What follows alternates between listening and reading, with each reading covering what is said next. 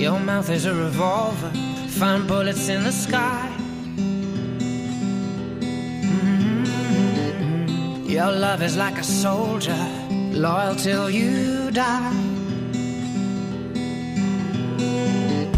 And I've been looking at the stars for a long, long time. I've been putting out fires all my life.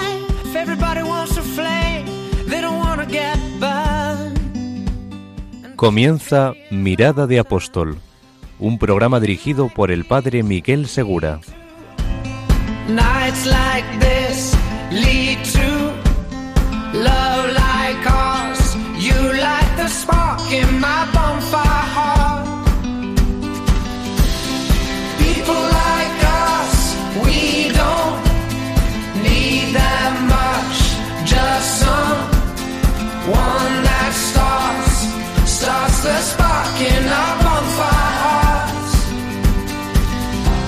This world is getting colder, strangers passing by. Mm. No one offers you a shoulder, no one looks you in the eye.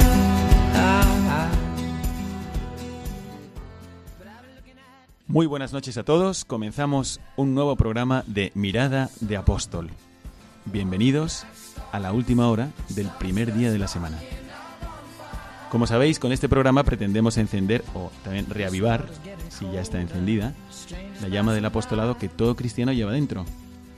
No se trata de que tengamos que crearla, sino que simplemente por el impulso que Dios nos da en el bautismo, ya todos estamos lanzados a la santidad y también al apostolado. Mañana, cuando nos levantemos, pues nuestra forma de mirar ojalá sea un poco más parecida a la del Señor. Y para ello vamos a tener tres miradas. Una mirada al presente, como siempre, después una mirada al magisterio, que siempre nos ilumina, nos estimula, y al final una mirada al futuro, para ver qué es lo que podemos hacer de aquí a 15 días como apóstoles. Se trata de sugerir, se trata de invitar, porque a lo mejor alguien no se ha propuesto nada, pero está abierto a hacer algo por el amor a Dios. Hoy nos acompañan cuatro jóvenes, sí, porque no hay edades para el apostolado, así que con nosotros están Juan Cabezón, buenas noches Juan. Buenas noches. Juan Paez también, Buenas noches, padre. dos Juanes. Fernando Aguado Buenas noches. y Eduardo Gandía. Buenas noches.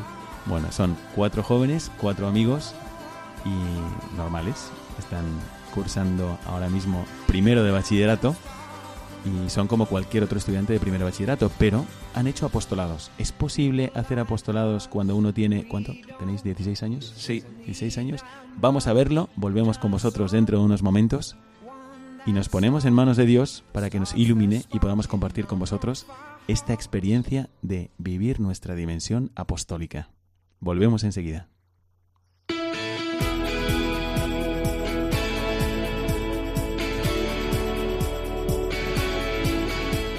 Mirada al presente.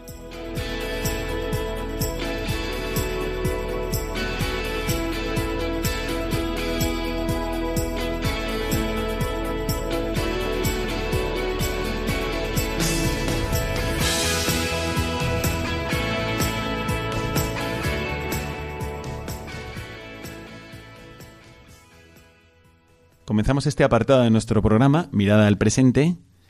De nuevo, están con nosotros Juan Cabezón, Juan Páez, Fernando Aguado y Eduardo Gandía. Y le vamos a pedir a Fernando que por favor nos recuerde cómo podéis interactuar con nosotros en el programa, a través del Twitter y a través del email. Bueno, como ya algunos sabréis, para contactar o interactuar con nosotros es muy simple. Escribirnos a correo arroba mirada de apóstol, os lo recuerdo, arroba mirada de apóstol. Escribirnos y sin ningún problema nos pondremos en contacto con vosotros. Muchas gracias. Muy bien. Bueno, ahora nosotros tenemos una ocasión para presentar a nuestros oyentes qué es lo que hacéis vosotros como apostolado. ¿Habéis hecho solo un apostolado? ¿Habéis hecho varios? Eh, ¿Cómo es que habéis empezado vosotros no solamente a recibir, por ejemplo, la catequesis, que todos recibimos, sino también a actuar como cristianos? Por ejemplo, Eduardo, ¿cuál es el último apostolado que has hecho y del que nos quieres hablar? Pues el último apostolado que yo he hecho ha sido el al Cuescar, que hicimos todo el curso Nos dividimos en- Explícanos un poco qué es para que nuestros oyentes puedan saber a qué te estás Pues- refiriendo. Eh, es como una residencia de ancianos, por así decirlo, que tienen problemas y problemas físicos o, o mentales y se encuentra en Cáceres y forma parte de la compañía de, de María, de los esclavos de María y los pobres. Sí, es la congregación de los esclavos de María y de los pobres. Y efectivamente es una congregación que trabaja, sobre todo, bueno, en sus estatutos está que trabaja en el mundo rural. Entonces es gente que está no acogida, sino que necesita mucha ayuda. ¿Y con quiénes fuiste? ¿Cuántos erais cuando fuisteis a hacer apostolado allí? Pues éramos dos clases, en total fuimos cerca de 20 personas y la verdad que a todos nos encantó. Fue una experiencia bastante inolvidable. Muy bien, pues ¿qué más habéis hecho? ¿Vosotros habéis hecho lo mismo? ¿Habéis ido también vosotros? Sí, bueno, nosotros fuimos también. De hecho, yo fui en el grupo de Eduardo. Fuimos juntos y, como bien ha dicho Eduardo, unos 20 chicos. Y la verdad que fue un- una experiencia inolvidable porque te hace valorar el increíble trabajo que realizan allí los hermanos sin esperar nada a cambio, día tras día, tras día, tras día, constantemente. Y es algo, la verdad, que, que hace que uno reflexione. ¿Habéis hecho algún otro tipo de apostolado además de este, este fundamental que es el apostolado de la caridad? Y además, en el recientemente terminado año de la misericordia, que el Papa nos pedía vivir los cristianos como auténticos agentes de misericordia. Pero ¿habéis hecho también algún otro apostolado? Eh, sí, bueno, con los sacerdotes de nuestro colegio siempre hacemos misiones en los pueblos donde más se necesita la ayuda de jóvenes como nosotros para atraer la religión al pueblo. Por ejemplo, las últimas que hicimos fueron en el Castillo de las Guardas porque el párroco de allí habló con el sacerdote de nuestro colegio, con aquí el padre Miguel, y les dijo que necesitaban ayuda para atraer a los más jóvenes a la iglesia, porque últimamente se estaban desvinculando de ella. Y bueno, estuvimos eh, el sábado por el día, eh, paseándonos por el pueblo y eh, diciéndole a todo el mundo que se pasase a la misa de, del sábado por la tarde y después también por la tarde estuvimos dándoles eh, catequesis a los jóvenes que se preparaban para realizar la primera comunión. ¿Pero esto era obligatorio para vosotros? O sea, No, no, no, a nosotros nos lo ofrecen y bueno, si nosotros queremos, pues podemos asistir y si no, pues no. Bueno, ¿y habéis empezado a hacer este tipo de apostolados desde hace cuánto? ¿Qué edad teníais cuando hicisteis, por ejemplo, las primeras misiones? Primero de la ESO por ahí. Primero de la ESO. Fue el primer Vale, pero yo os quiero preguntar, a ver, vosotros, primero de la ESO. Si yo digo, yo veo un niño de primero de la ESO y digo, este niño, ¿cómo va a hacer misiones? ¿Y vosotros fuisteis así a un pueblo, puerta por puerta, casa por casa, invitando a la gente? Claro, o sea, lo que pasa que en, en las primeras misiones fueron primero a la ESO y, o sea, nuestro- ten- hacíamos grupos y cada grupo llevaba un responsable de edad, o sea, adulto, que nos fuera guiando y ya cuando fuimos creciendo pues fueron anulando responsables y nosotros íbamos tomando más las riendas. Bueno, pues yo creo que esto interesa mucho a nuestros oyentes, que un niño a esa edad pueda hacer apostolado, pues una cosa muy interesante. Pero vosotros a esa edad, ahora ya no porque ya sois personas adultas, mayores, pero a esa edad, ¿sentíais miedo cuando ibais a hacer esas misiones de puerta a puerta, eh, poniéndose al servicio del párroco? En absoluto, porque como bien hemos dicho antes, lo hacíamos voluntariamente y la verdad que para nada. Hombre, está claro que uno no sabe lo que se va a encontrar, y menos en este tipo de pueblos. Pero la verdad que una gran experiencia y que uno va con, como, como digo, voluntariamente, con, con ganas de, evangelizar. Y hombre, y de por sí, sobre todo en este tipo de pueblos, el, el problema se halla en que las nuevas juventudes, los jóvenes como nosotros, que como digo, lo aceptamos y vamos para allá voluntariamente, tienen un rechazo que sinceramente no veo el porqué a, a la iglesia. Y bueno, vamos para allá, como bien ha dicho antes mi compañero Juan, mm, movemos, por así decirlo, el pueblo para hacer como algo de catequesis con los niños, como para acercar el párroco al pueblo, sin miedo ninguno, con ganas y acercar la palabra de Dios al resto de gente. A ver, esto de, la, de hacer actividades con los niños y todo esto, eh, a mí me gustaría que nos explicarais un poquito en qué consistían. Y también si veíais que había más respuesta en unos pueblos que en otros. Por ejemplo, por vuestro acento, nuestros oyentes ya saben que no sois alemanes, sino que sois seguramente sevillanos, ¿no? ¿En qué pueblos habéis estado haciendo misiones de por aquí cerca? Bueno, pues las, primero, las primeras misiones que hicimos fueron en Linares de la Sierra, después en Montellano y finalmente en Los Marines, otra, de nuevo otra vez en Los Marines y bueno, pues las últimas en el Castillo de las Guardas. Y la verdad que ha sido increíble. Todas las a misiones. ti, ¿Cuál ha sido la experiencia que más te ha gustado y por qué? fueron una semana entera y, y nos quedamos allí una semana, un grupo de 15 jóvenes junto con el padre Ricardo y un responsable de dos o tres años más que nosotros. Y, bueno, y en esas misiones, como yo ya conocía, aparte de la gente del pueblo, pues sí que me llamó más la atención porque me hacía ilusión ver a, los, a las personas mayores, a los amigos de mis padres, a los amigos de mi abuela y a toda la gente conocida, pues me hacía ilusión y a ellos también se les veía en la cara como un niño de mi edad que es nieto de una amiga suya, puede ir a puede evangelizar al Señor por un pueblo que está perdiendo su religión. Y esas fueron las que eh, prácticamente a mí más me llamaron la atención, aunque me han gustado todas. Me gustaría comentaros una experiencia que yo tuve en las misiones y que me, marcó bastante, porque me di cuenta de que no somos nosotros los protagonistas, nosotros nos mezclamos entre nosotros y- y nos ponemos a disposición del Señor y Él es el que nos usa. Pero muchas veces, muchas veces las circunstancias pues no son las que uno ha previsto. Yo recuerdo que una vez tocamos la puerta, yo iba con, en este caso eran seminaristas, y había un chico que era de México y otro que era de España y estaban siendo seminaristas, estaban estudiando para ser seminaristas. Y entonces uno tocó la puerta y salió una señora a las 10 de la mañana con rulos, era temprano, para ser un sábado. Y dijo, ¿qué pasa?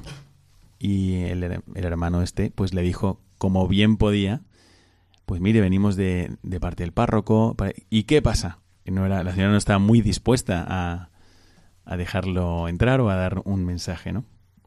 Y resulta que el hermano le dijo, bueno, pues venimos a hablarle del amor de Dios. ¿Amor de Dios? ¿Amor de Dios? Y lo cogió de la sotana y lo metió en la casa. Y lo llevó hasta el salón y en el salón tenía a su hijo y su hijo era deforme, ciego, sordomudo y, y tenía un- un- una parálisis cerebral importante. ¿Dios me ama? Dijo. Dime ahora que Dios me ama. Y en ese momento él sintió la gracia de Dios para decirle, pues sí señora, mire, Dios le ama, usted ha sufrido mucho, Dios le ama, pero su hijo seguramente no le ha dado ningún disgusto. Y la señora se puso a llorar y dijo que era verdad y que le amaba muchísimo. Y estuvieron hablando durante mucho tiempo y después nos reunieron a todos los que estábamos haciendo misiones en ese pueblo y fuimos allí a ver al niño. Así que a veces Dios prepara situaciones que uno no ha pensado y, sorprendentemente, pues tú puedes colaborar con ello. Yo quisiera preguntaros a vosotros si habéis tenido alguna experiencia alguna vez o os ha llamado la atención, por ejemplo, cuando estuvisteis, sea en Alcuéscar, sea en alguno de estos pueblos de misiones, que queráis compartir con nosotros, pues alguna vez, no sé, o, o un personaje que hayáis conocido, que os, haya, que os haya ayudado más o que os haya llamado la atención. Pues a mí personalmente, una cosa que me impactó bastante fue la charla de, de uno de, de las personas que estaban en este centro, en Alcuéscar, y era una persona joven. ¿Y por, Eh, qué, por qué te impactó? Porque nos dio una charla sobre su, su vida personal, los problemas que tuvo con las drogas y porque se le falleció su novia en, en un atentado y, y empezó a, a toquetear con las drogas, a, a probarlas y, acabó realmente mal. Y, su charla, la verdad es que nos cambió totalmente el pensamiento que teníamos con el alcohol, el tabaco y nos cambió. Interesante, ¿no? A veces cuando uno encuentra a alguien que tiene una experiencia fuerte, pues también Dios te lo pone por ahí en, tu vida para que uno diga, bueno, ya sé qué querer y qué evitar también, ¿no? ¿Vosotros habéis tenido alguna experiencia que queráis comentarnos? Yo tengo algo parecido en los el Montellano creo era, con un compañero de nuestro Club Faro se llama Álvaro Martínez, vamos a ver si algún día viene. Y me parece, me, me- algo parecido al- a, lo que usted. Llegamos a, o sea, estamos tocando puerta por puerta y allí nadie abría. Y llegamos como, pasamos 10 casas, nos abri- cuando, cuando pasa eso, eh, tú no te desanimas. Sí, te desesperas, pero vas poquito a poco porque, o sea, es como que te ponen una meta. Tienes que hacer esta calle, por ejemplo. O sea, nos iban diciendo eso porque éramos muy pequeños. Entonces, pues tú hacías la calle y si no habías pasado nada, pues te pasabas a otra calle hasta que encontrabas a alguien. Entonces nos abrieron la puerta por fin y nos encontramos a una señora como muy... estaba como desesperada y nos abrió como muy agresiva, como usted nos ha dicho, ¿qué queréis? No sé qué, Dios se ha portado mal conmigo, yo ya no quiero nada con él. Y empezamos a hablar, como a decirle a ver por qué, o sea, por qué opinaba así. Y nos contó que se le habían matado dos nietos en moto. O sea, iban los dos en la moto y había un palo y se le, vamos, una fractura del cráneo y se mataron los dos. Entonces, o sea, nosotros éramos muy pequeños, vamos, era la segunda misión que creo que hacíamos. ¿Y qué hicisteis? Y nos subimos cómo reaccionar, llamamos al padre Ricardo, o sea, porque la señora se nos puso un poco a llorar y eso, muy desesperada. Y entonces el padre vino y ya con el padre, pues la verdad que la señora como que cambió de actitud. O sea, que ya en vez de desesperar, si no sabe para dónde ir, pues como que centró toda su desesperación en, en Dios, ¿sabes? O sea, lo dejó en sus manos y que él haga lo que quiera. A veces la gente necesita y sufre muchísimo, pero por lo que sea, pues no tiene, no, no ha tenido o la formación o ha tenido alguna mala experiencia y no se acerca a la iglesia. Pero si se acercara, lo que experimentaría sería el amor de Dios, incluso en medio de las dificultades, incluso en medio de las cruces. Y eh, hace falta misioneros que se dediquen a hablar a las personas del amor de Dios. Voy a preguntarle a Cabe también si ha tenido alguna experiencia o si recuerda algún momento que le ha dicho, bueno, pues este, este momento a mí me hace ver que valió la pena ir de misiones. no siempre, bueno, la- las mayores impresiones te las llevas con, sobre todo con la gente a la que vas a evangelizar, pero bueno, a mí lo que más me llamó la atención fue eh, las misiones de Montellano también. Eh, dos años antes de que nosotros fuésemos, eh, había un sacerdote y bueno, y ese sacerdote, bueno, pues no es que llegase mucho al pueblo, la gente se quitaba de ir a misa muchos domingos y eso. Y un, un año, pues cambiaron al sacerdote, a este lo destinaron a otro pueblo de Andalucía y llegó este sacerdote que fue el que dos años más tarde nos atendió a nosotros en las misiones. Y a mí lo que me llamó la atención era ese sacerdote, lo fácil que se hacía llegar a la gente y lo que formó en ese pueblo tan echado para atrás de la religión, le- que en apenas dos meses nos contó, había, bueno, nos contó el sacristán, pues que había revolucionado el pueblo, que mucha gente eh, había empezado otra vez a venir a misa los domingos.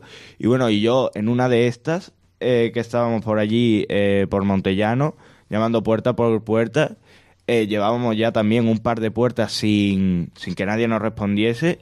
Este padre se acercó con nosotros, le abrió una mujer eh, mayor y súper encantada, empezó a hablar con él y él con una facilidad tremenda y se veía en el rostro de la mujer eh, la felicidad de al hablar con él. Eso fue en, en especial lo que a mí me, me ha llamado la atención. Bueno, nuestros oyentes no pueden veros. Yo os estoy viendo y veo que sois chicos normales y corrientes, que estáis estudiando como todos, pero esto siempre ha sido así en vosotros, es decir, vosotros siempre habéis tenido este fuego interior antes de hacer estas, estos apostolados, como por ejemplo irte a un pueblo, dedicar todo un fin de semana a hacer misiones, o irte con unos compañeros en lugar de irte a pasártelo bien y disfrutar, pues ir a conocer personas que nunca has encontrado y trabajar por ayudar al párroco a acercarse a la gente. O, por ejemplo, irte a un, a un asilo de ancianos con gente que tiene problemas mentales y psíquicos y también físicos, deformidades, etcétera. ¿Siempre ha sido así? ¿Este fuego interior, por ejemplo, Eduardo, siempre lo has vivido? Eh, yo, en la ESO, la verdad es que no, no me ofrecí mucho para el Club Faro ni, ni el ECID ni nada. Por culpa de los estudios y el deporte, no, no me centré mucho en Dios. Pero ahora al madurar y estar en bachillerato, me di cuenta de como que perdía un poco la fe, ¿no? Eh, dejaba de ir a misa, tenía dudas. Entonces, pues, como no sabía que cómo incrementar mi fe, hablé un día con el padre Ricardo, me fui con él a ayudar a unos niños pequeños, que fuimos a, un centro de, de, mayores, igual que Alcuéscar, pero, pare- pero parecido. Y, y me noté como que me acerqué mucho más a Dios y entonces decidí entrar en el Club Faro y en el, en el reino para, para acercarme más a Dios, ¿no? ¿Y, y vosotros? ¿Esto siempre ha sido así? En vuestro caso, no sé, vuestras familias, por ejemplo, hacían misiones o hacían apostolados y os contagiaron de esto, o vosotros ha sido una cosa reciente. En mi opinión, a mí lo que me ha hecho ir haciendo apostolados y eso, bueno, yo como mis amigos aquí, pues empecé también el Club Faro y desde chico, pues los sacerdotes de nuestro colegio pues nos van inculcando esto y al principio sí que las primeras pues las primeras misiones o las primeras actividades así de apostolado sí te parecen un poco más rollo o algo o más aburrida pero como vas con tus amigos y eso pues te animas. Pero una vez que ya estás allí pues la verdad es que te, te impacta bastante te ayuda y sobre todo pues eso ha sido el, el paso de cuando éramos pequeños cómo nos han ido animando a hacerlo y ya una vez que lo has hecho una vez, pues ya la segunda ya vas con muchísimas más ganas y quieres volver a repetirlo todas las veces que sean posibles. Juan, Juan Páez, a ver, yo quiero preguntarte, aprovechando que están aquí nuestros oyentes, pues qué perfil de personas podrían colaborar, por ejemplo, en los apostolados que tú has hecho. Es decir, si ahora mismo hay un chico o una chica que está escuchándonos y dice, ah, pues yo también podría hacer misiones, a lo mejor como han hecho estos chicos. O, por ejemplo, está escuchándonos una madre de familia o una abuela y piensa, yo le podría proponer esto a mis hijos. Tú, a ver, ¿qué tipo de persona puede hacer este apostolado? ¿Tiene que tener muchísimas cualidades para hacerlo? Hombre, padre, yo creo que, que no, que una persona normal creo que lo puede hacer perfectamente, ¿no? Porque al final, o sea, que le llam- lo llamamos apostolado, pero por llamarlo de una manera, pero que es como dejar de pensar en ti y decir, bueno, pues este fin de semana voy a pensar un poco más en, en esas personas que no están tan bien como yo, ¿no? Entonces, pues, o sea, esa, esa sensación la verdad que es muy gratificante. ¿Vosotros rezáis? Sí, claro. ¿Mucho? ¿Poco? Pues como nos ha dicho el padre Ricardo, eh, leemos el Evangelio de to- todos los días. Pues eso como mínimo para tener un tiempo para estar a solas con Dios. Y ya cada una nuestras peticiones y nue- nuestras gracias que damos diariamente. Y alguna que otra petición que hacemos especial. Pues sí, pues intentamos tener, si no todos, la mayoría, por lo menos un ratito diario con el que hablar con el padre o, como bien ha dicho Eduardo, leer el Evangelio. Y de hecho, ahora estamos con un proyecto en el que estamos intentando resumir en, en un breve tiempo el Evangelio diario y así publicarlo en pues en diferentes páginas como por ejemplo en arroba la palabra se hace joven o arroba fe joven como para acercar la palabra a los jóvenes e intentar que no sea un círculo cerrado en el que solo estamos nosotros, sino que se abra que cualquiera, cualquier persona puede, joven, adulto, sin ninguna cual, no necesita ningún requisito ni nada, puede acceder a esto porque de verdad es gratificante a más no poder. Y vamos a ver, vuestros amigos cuando saben que tú estás comentando el Evangelio y lo estás subiendo a Instagram, por ejemplo, eh, ¿no se burlan de vosotros? ¿No les llama la atención? ¿No dicen, es que esto es un poco friki? ¿O esto no es una cosa normal que hagan los jóvenes de tu edad? Es una pregunta que me viene a la cabeza. Bueno, padre, o sea, a lo mejor es que en nuestro colegio estamos muy... No por decirlo como una nueva burbuja, pero algo parecido, ¿no? O sea, que nuestros compañeros, los, nuestros conocidos son todos igual. O sea, entonces, en nuestro círculo de amigos lo que vamos a hacer es como reconocértelo, como... Pero igual, igual que vosotros, yo creo que no son. No todos. O sea, a todo el mundo le parece bien, no hay nadie que te ponga una pega. O sea, ¿Ah, ya cuando sales del colegio, pues ¿Es, sí... la, es la experiencia que tenéis todos? Yo por lo menos. O sea, después compañeros, por ejemplo, como Beltrán Calderón, que también participa mucho con el Reino, nos cuenta que el- en la Pablo Lavide, por ejemplo, en la universidad, pues como que no... que, que ese rollo no va, no va por ahí. Vale. Pero como usted ha dicho, esto que tenemos nosotros de que unos chavales tan jóvenes estén diciéndote el Evangelio, pues utilizamos eso como arma de llegar a más personas. Por eso e- ese es el fin de, este apostolado que estamos haciendo en Instagram.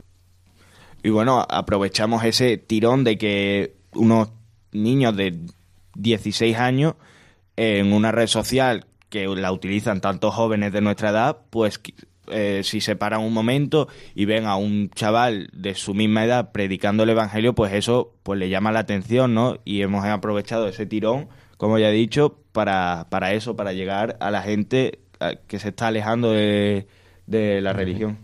Muy bien.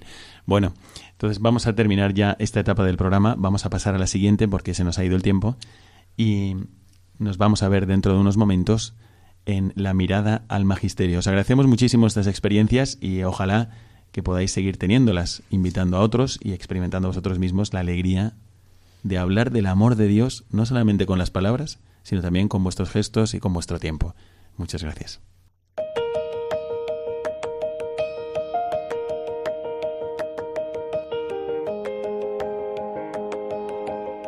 Mirada al Magisterio.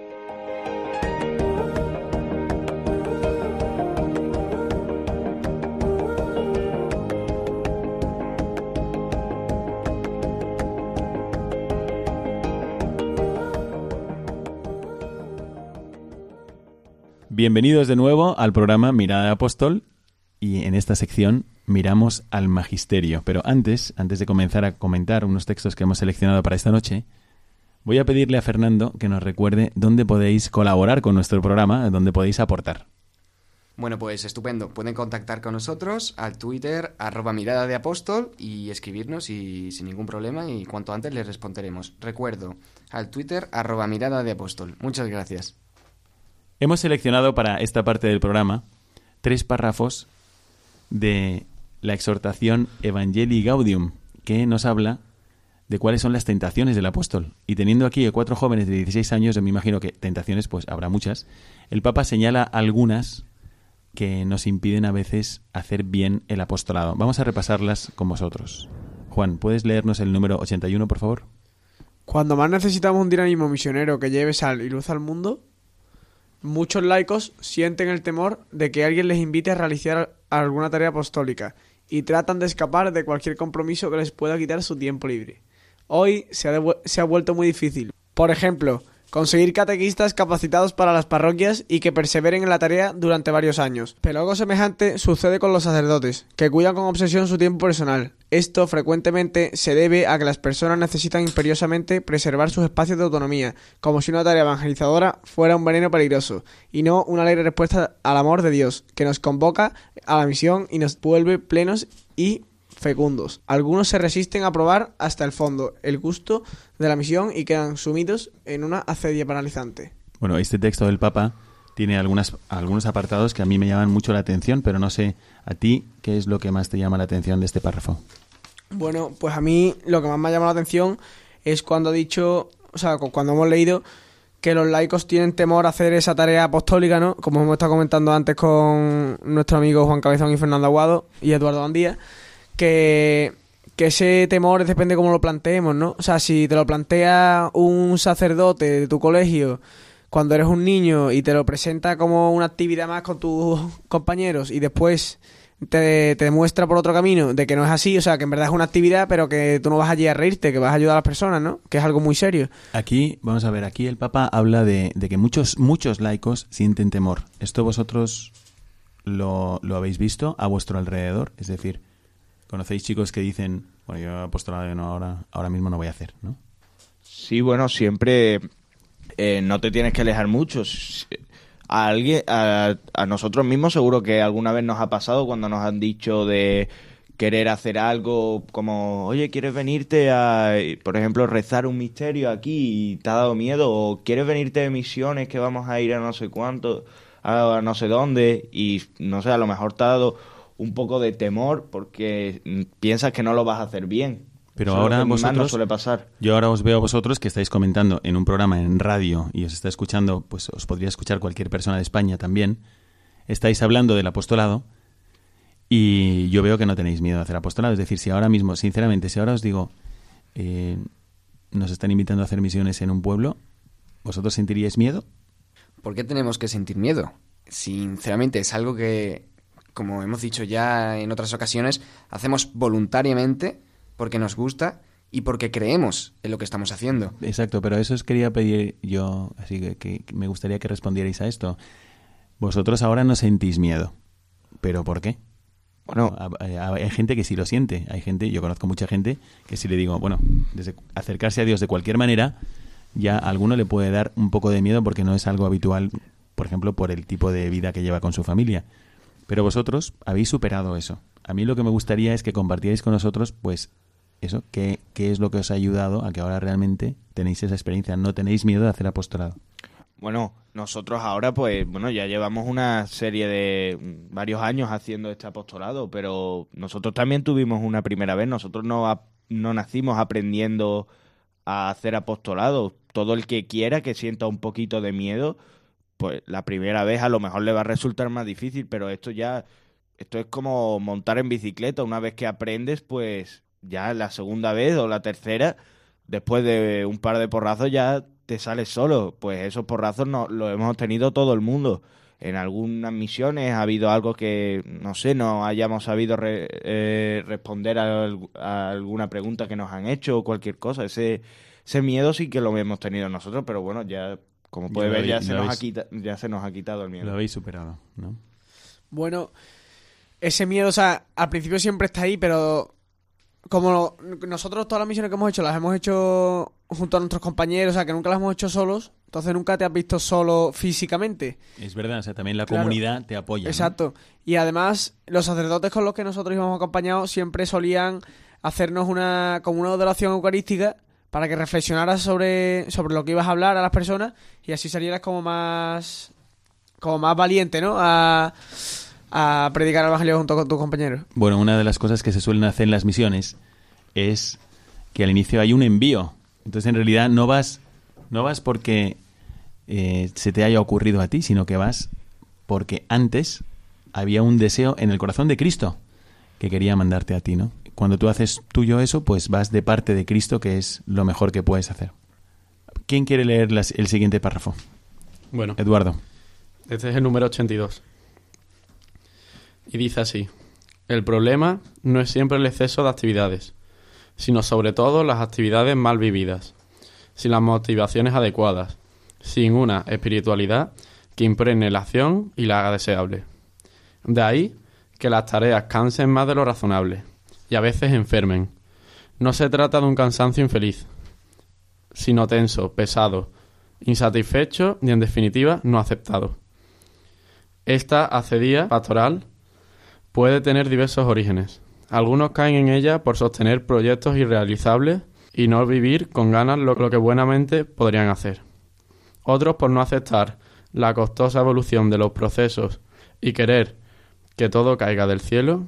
Y simplemente otros por apegarse a algunos proyectos o a sueños de éxito imaginados por su vanidad. Otros por perder el contacto realmente con el pueblo en una despersonalización de la pastoral que llegan a prestar más atención a la organización que a las personas. Y entonces les entusiasma más la hoja de ruta que la ruta misma. Otros caen en la cedia por no saber esperar y querer dominar en el ritmo de la vida.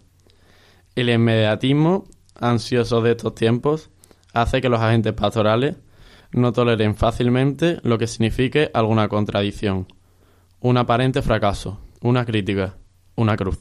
Muy bien. ¿Qué te llama la atención de este párrafo que has leído ahora?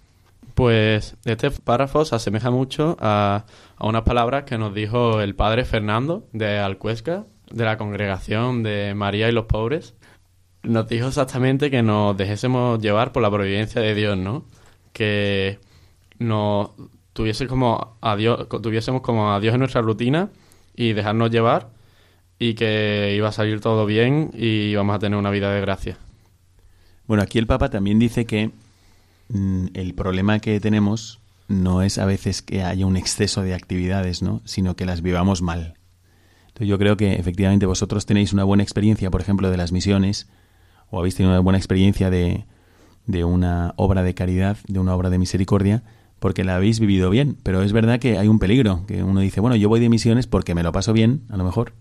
No sé si os haya pasado a vosotros, porque estoy con los amigos, porque es un buen día, porque hace sol, o sea, es como lo que ha rodeado esa actividad, pero en realidad no me fijo tanto en la misión misma. Y entonces el Papa dice, bueno, pues aquí podríamos tener algún obstáculo, no sé si os haya pasado alguna vez. Sí que es verdad que, bueno, a mí personalmente no, pero sí que es verdad que a ciertos compañeros con los que, en fin, porque cuando intentamos ir de misiones o en cualquier tipo de apostolado, para vivirlo bien hace falta ir con ganas evidentemente voluntariamente, pero claro, nosotros siempre intentamos llevar a cuanta más gente mejor, por aquello de animar a, a la gente y expandir nuestros apostolados. Y sí que es verdad que desgraciadamente a ciertos amigos que, bueno, van con la idea errónea de divertirse. Pero claro, finalmente, en cuanto descubren que el objetivo de estas misiones o de cualquier otro tipo de apostolado no es divertirse, que, que también, pero que el objetivo principal es evangelizar o difundir la palabra en los pueblos, pues descubren el objetivo principal y evidentemente al final es un gustazo. Muy bien, bueno, ¿qué nos va a salir tú, Juan? El 84.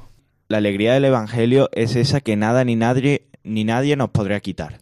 Los males de nuestro mundo y los de la Iglesia no deberían ser excluidas excusas eh, para reducir nuestra entrega y nuestro fervor.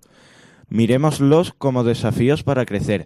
Además, la mirada creyente es capaz de reconocer la luz que siempre derrama el Espíritu Santo en medio de la oscuridad, sin olvidar que donde abundó el pecado, sobreabundó la gracia. Nuestra fe es desafiada a disimular el vino que puede convertirse en agua y descubrir el trigo que crece en medio de la cizaña. A 50 años del Concilio Vaticano II, aunque nos duela nos duelan las miserias de nuestra época y estemos lejos de del optimismo ingenuos, el mayor realismo no debe significar menor confianza en el Espíritu Santo ni menor generosidad. Bueno, vamos a dejarlo aquí, pero ¿qué es lo que te llama a ti la atención de este número? Bueno, lo que a mí más me llama la atención es la frase en la que dice, además, la mirada creyente es capaz de reconocer la luz que siempre derrama el Espíritu Santo en medio de la oscuridad, sin olvidar que donde abundó el pecado, sobreabundó la gracia. Quiere hacernos llegar que donde hay pecado, a pesar del pecado, siempre por encima va a estar el Señor ayudándonos. Mm, Es verdad, o sea, no tienes que ser perfecto tampoco para hacer apostolado, ¿no? Sino que desde donde estás, Dios te va a ayudar para que vivas esa dimensión apostólica. Se nos ha ido el tiempo y vamos a pasar a la siguiente parte de nuestro programa, que es la mirada al futuro. Volvemos enseguida.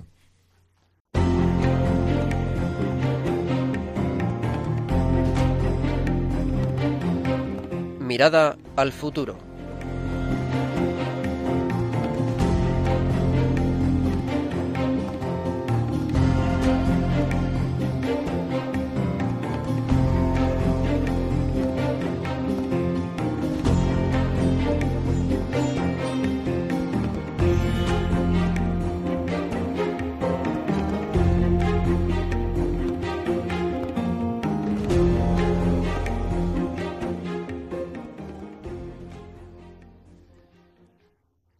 Estamos ahora dirigiendo nuestra mirada ya no al presente, a los que están aquí, estamos acabando el programa, así que todavía nos queda un pequeño esfuerzo.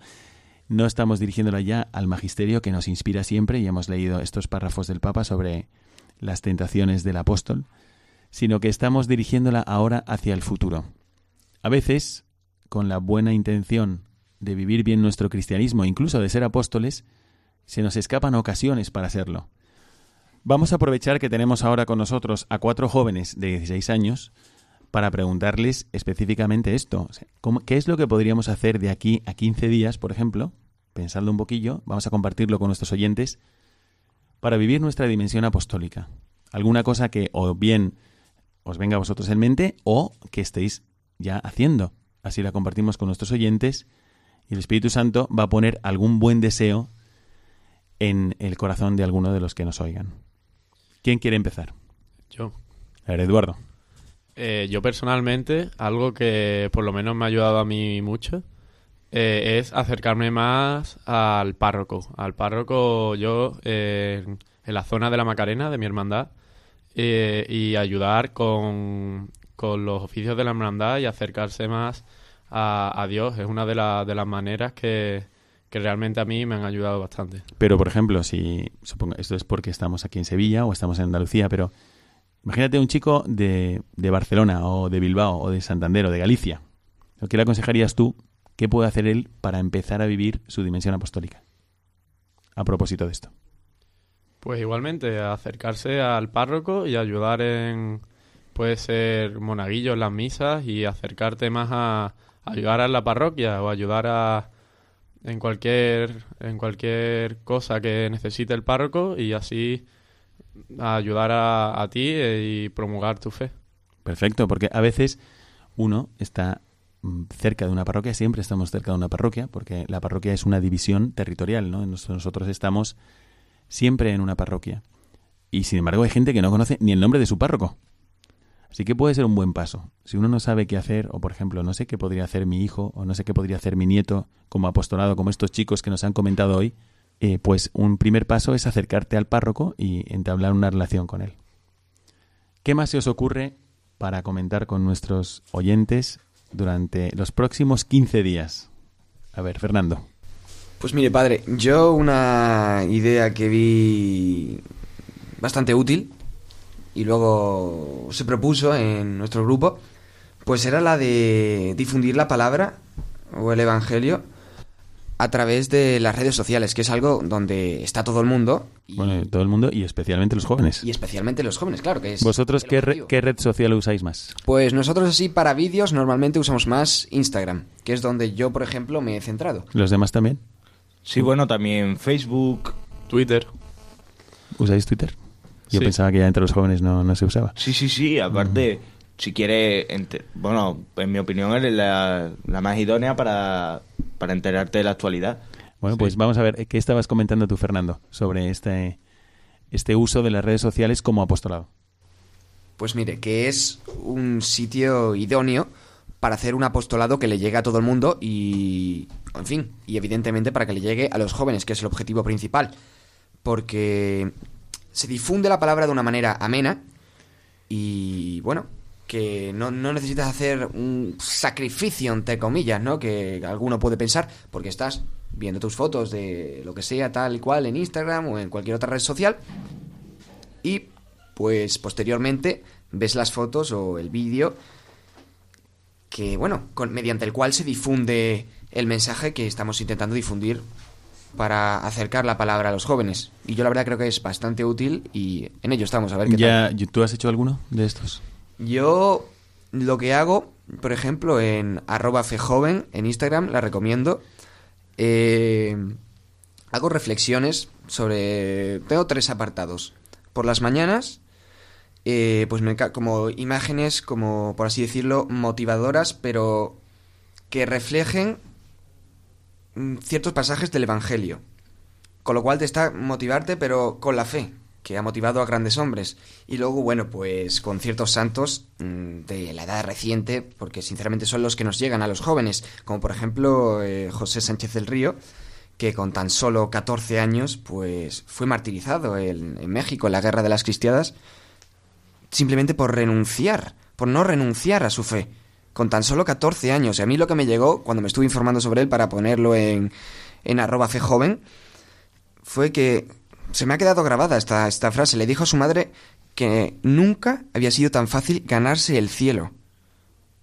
Y bueno, la tercera parte, dejando la parte de los santos recientes que sinceramente ayudan a los jóvenes, es como intento, le he pedido ayuda a un colaborador, Pablo Martínez, oficial, un argentino que hace vídeos del Evangelio brillantes, que son espectaculares en nada, en escasos segundos, y pues subo sus vídeos al final del día para que los que quieran y les apetezca, pues vean el Evangelio en, en nada.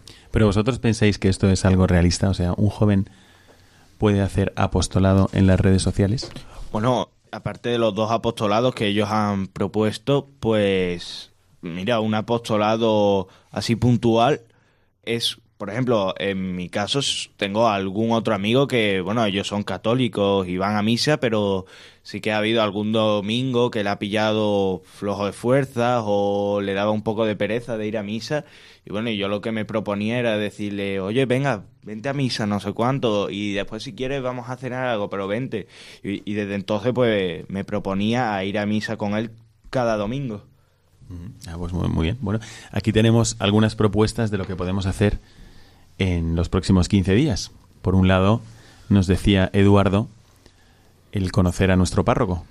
Y el conocimiento del párroco, el, el acercarnos a él, nos puede abrir muchos horizontes para saber qué apostolados podemos hacer por nuestras cualidades o por las circunstancias que rodean a nuestra parroquia. Eso es una muy buena propuesta, ¿no?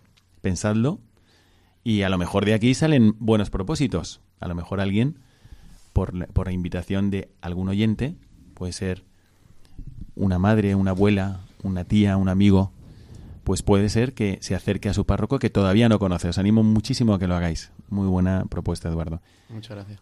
Y también hemos tenido otras propuestas, como por ejemplo la de Fernando, de que los jóvenes prácticamente tienen las redes sociales, el móvil, el, el- el Instagram, el Facebook, Twitter, lo tienen como un órgano más. Y es verdad que pueden dar salida también a su fe. Él nos proponía algunos comentarios del Evangelio, de los santos, de la actualidad, o incluso pues poner otros que hacen otros cristianos, ¿no? Y que pueden servir para los demás.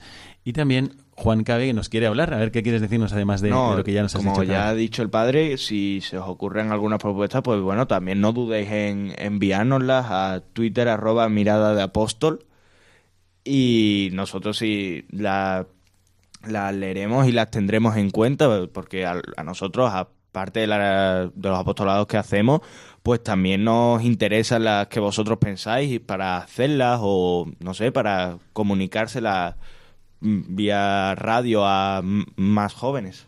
Bueno, pues ¿qué os parece? ¿Qué os parece todo esto que hemos comentado? Eh, esto no es imposible, tampoco es impensable, porque estos jóvenes que están aquí conmigo son normales. Eh, vosotros no los habéis visto, pero están contentos de hacer apostolado. Y sin embargo, durante este programa, pues han estado también dándose codazos, collejas, interrumpiéndose. No lo habéis visto, pero ha sido así. Tienen 16 años y sin embargo hacen apostolados. Vamos a, a cerrar este programa, pero si- no sin antes darle gracias a Dios por esta ocasión. Dar muchísimas gracias por vuestra presencia a Juan Cabezón. Gracias, Juan. Nada. A Juan Páez, Muchas gracias. Fernando Aguado y a Eduardo Gandía. Muchas gracias, padre. Ha sido muy interesante escuchar que hay cristianos que con toda naturalidad viven su fe y que aportan desde donde están este espíritu que nos pone Jesucristo en el corazón de anunciar el Evangelio a todas las gentes. Ojalá que esto sirva para que nosotros también lo hagamos. Y me despido de vosotros mandando mi bendición sacerdotal, deseando que Dios os bendiga a todos. Hasta dentro de 15 días en el próximo programa Mirada de Apóstol. Que Dios os bendiga a todos.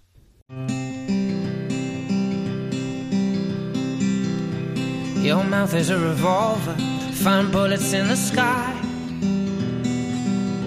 Mhm. Your love is like a soldier, loyal till you die. And I've been looking at the stars for a long, long. I've been putting out fires all my life. Everybody wants a flame, they don't want to get burned. Acaban de escuchar el programa Mirada de Apóstol, dirigido por el padre Miguel Segura. to nights like